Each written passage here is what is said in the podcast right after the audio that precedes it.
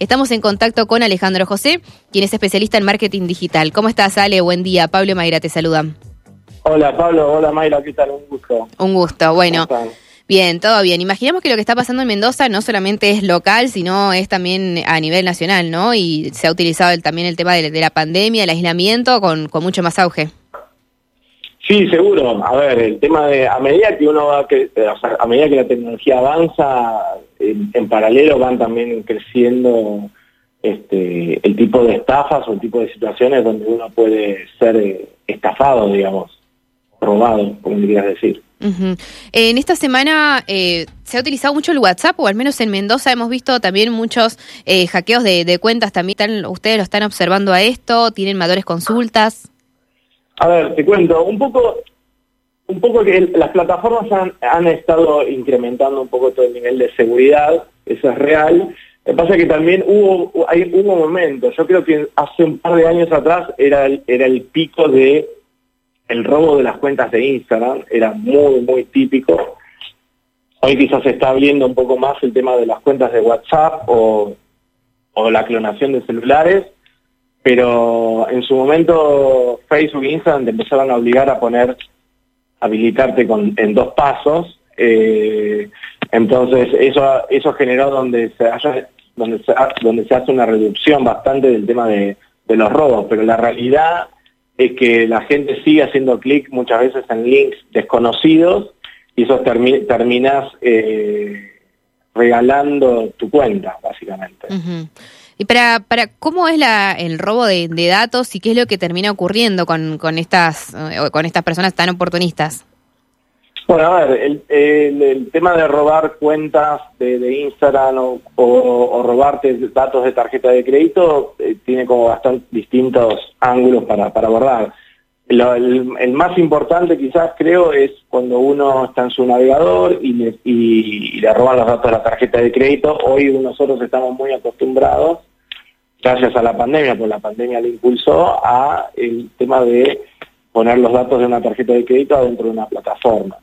¿sí? y, tiene el, famoso HTTPS, que es el, sistema esto de como que está encriptado, está segurizado, digamos, la transacción, pero la realidad es que si el navegador está infectado o tiene algún virus, pinchado o lo están monitoreando, eso hace que, esa, esa, data de la tarjeta, uno de las... Eh, este, estos ladrones, por así decirlo, la, la estén eh, robando. Después tenemos los datos de, eh, a ver, cómo se produce, perdón, que te pinchen un navegador, es porque hiciste algún clic en algún lado que no, que no corresponde, o este, navegaste por alguna web donde no tenías que estar navegando. Sí. No, no, seguí, seguí, seguí, después te hago una consulta.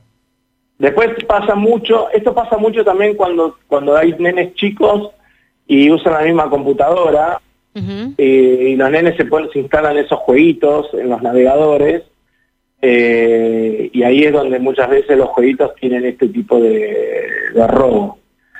Eh, sí. No, te quería preguntar, Ale, a ver, hoy en, un mundo que, que, cada vez uno se muestra más en las redes sociales, ¿no? Primero youtubers, los instagramers, los tiktokers y demás. ¿Eso también contribuye a que pueda ser víctima de, una estafa? Digamos, uno mostrándose, eh, mostrando su círculo íntimo, sus pertenencias, eh, ¿eso te puede complicar? ¿Cómo, cómo, cómo? Perdón, se te cortó un poquito. Eh, te, preguntaba que uno hoy con las redes sociales, por ejemplo, en el caso de los TikTokers, que se muestran permanentemente y gran parte de su vida íntima eh, hacia todos. Eh, ¿Eso te puede complicar también uno, uno por, el, por el hecho de mostrarse y mostrar su vida y de sus seres queridos? Eh, te, ¿Puede terminar siendo víctima de una estafa? Sí, completamente. A ver, yo tengo 45. Mi viejo a los 11 años me decía, nunca le digas a la gente que nos vamos de vacaciones.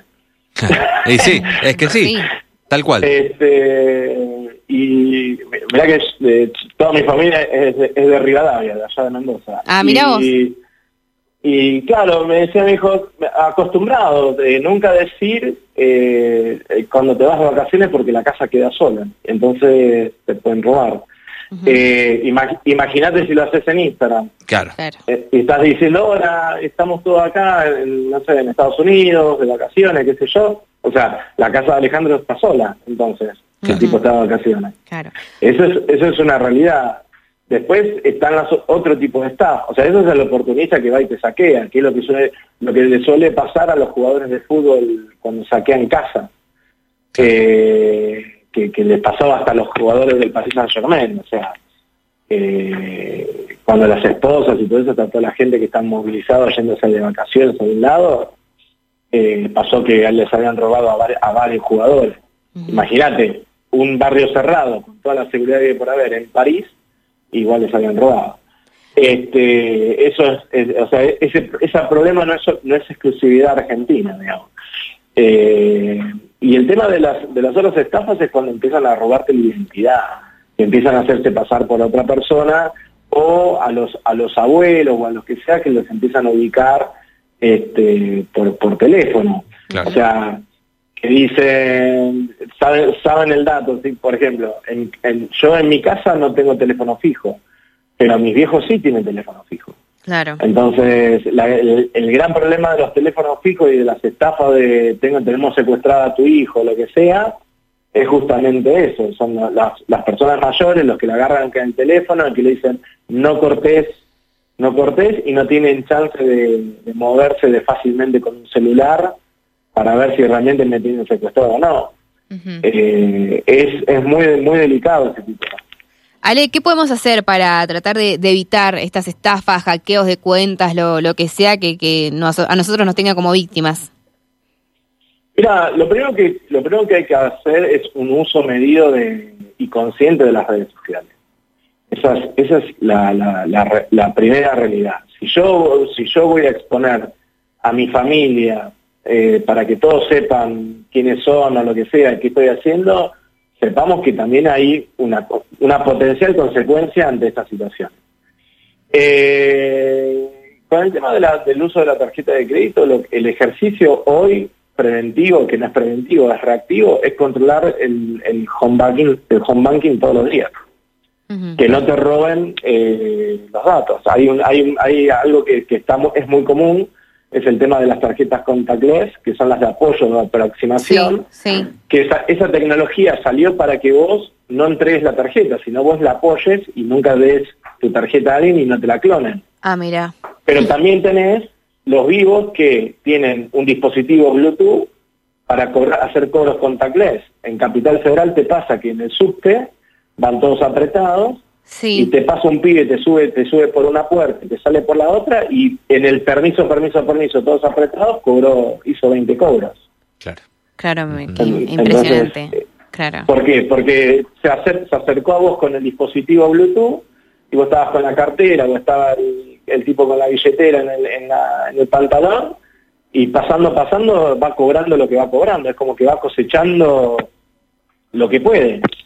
este, entonces, lo que hay que hacer, el control que hay que hacer es diario de, controlar vos tu, tu, tu, home banking. Esa es la realidad. Después, el tema de de, entregar el celular, prestar el celular o estar atento a dónde, dónde dejamos todos nuestros dispositivos, obviamente. Y hoy creo que el método más seguro a la hora de cobrar es, por ejemplo, hacer los pagos a través de cuando tenés dispositivos con QR. Claro. ¿Por qué? Porque vos el QR aceptás de manera consciente pagar y tenés quizás eh, la tarjeta mapeada en un, en un celular que lo podés bloquear y que sí o sí tienen que usar tus huellas digitales para poder desbloquear el, wallet o la billetera y poder pagar. Ahora, las personas mayores, las que no están, las que no están metidas en el mundo tecnológico, es donde quizás hay que cuidarlos un poco más. Y la realidad que sabiendo todo esto, yo tengo a mis viejos, en, ¿viste? siempre viéndolo, con quien habla, no sé acordar cuando ellos me cuidaban a mí con quien estaba hablando por teléfono, pero ahora es con quien habla y con quien se whatsappean. Porque me pasa de que a veces eh, mi papá creía que lo estaban llamando al banco y le estaban pidiendo datos y sabemos que no es así. Pero bueno, tienen el teléfono del, de, mi papá y sabían que era de tal banco.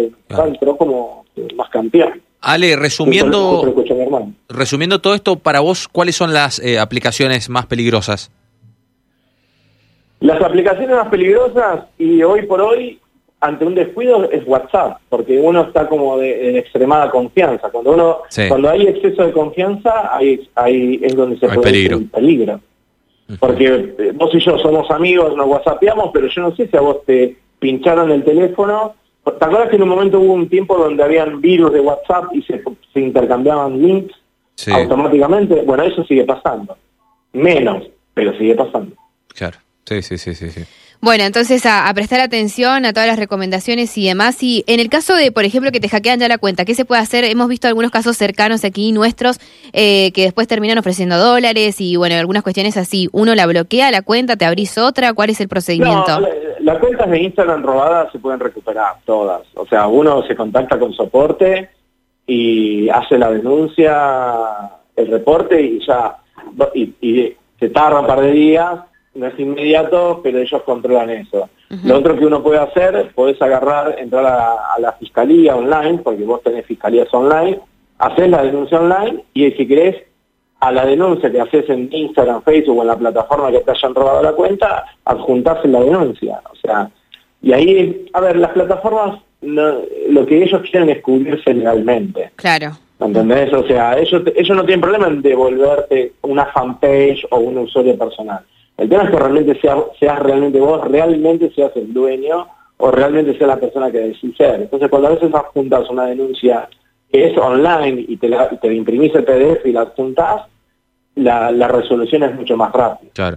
Eh, Ale, y la, última pregunta que te hago, eh, obviamente eh, es avisarle a, la mayor cantidad de gente posible cuando sos víctima de una estafa de este sentido que te hackean tu, tu perfil y, bajo tu nombre cometen estafas. ¿Tenés algún tips como para a las personas que les toca eh, este momento, que en el momento de desesperación, algún tips para avisarle lo antes posible a todos que te han hackeado la cuenta? Es que el, el problema el problema es ese, cuando vos te hackean Instagram, te das, o sea, porque generalmente, sí, comunicalo por Instagram. La realidad es que si te hackean Instagram vas a tener que whatsappear a todo el mundo, o ponerlo por algún lugar, o quizás yo a veces tengo mi grupo sensible que es el que le digo, me hackearon. Eh, Estás, estás como complicado. Yo creo que, o sea, si te, roban el teléfono, por lo general todos publican en las redes sociales. Me robaron el celular, estoy sin celular. Así que es eh, por, un, por un lado o por el otro. Y perdón, algo que me olvidaba, habiliten el sistema de verificación de dos pasos o la autentificación de dos pasos. Eso es súper clave.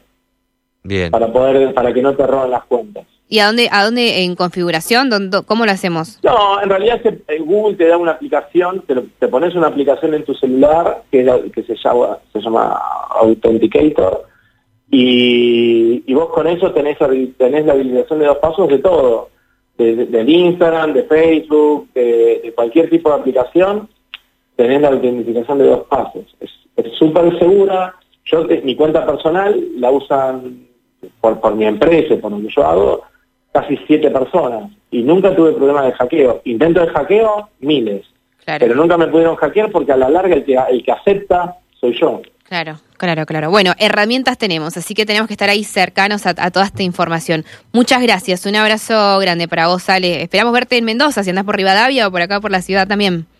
Por favor, saludos allá a toda la familia y a todos los que están escuchando. un abrazo grande, hasta luego. Chao, chao. Alejandro José, especialista en marketing digital.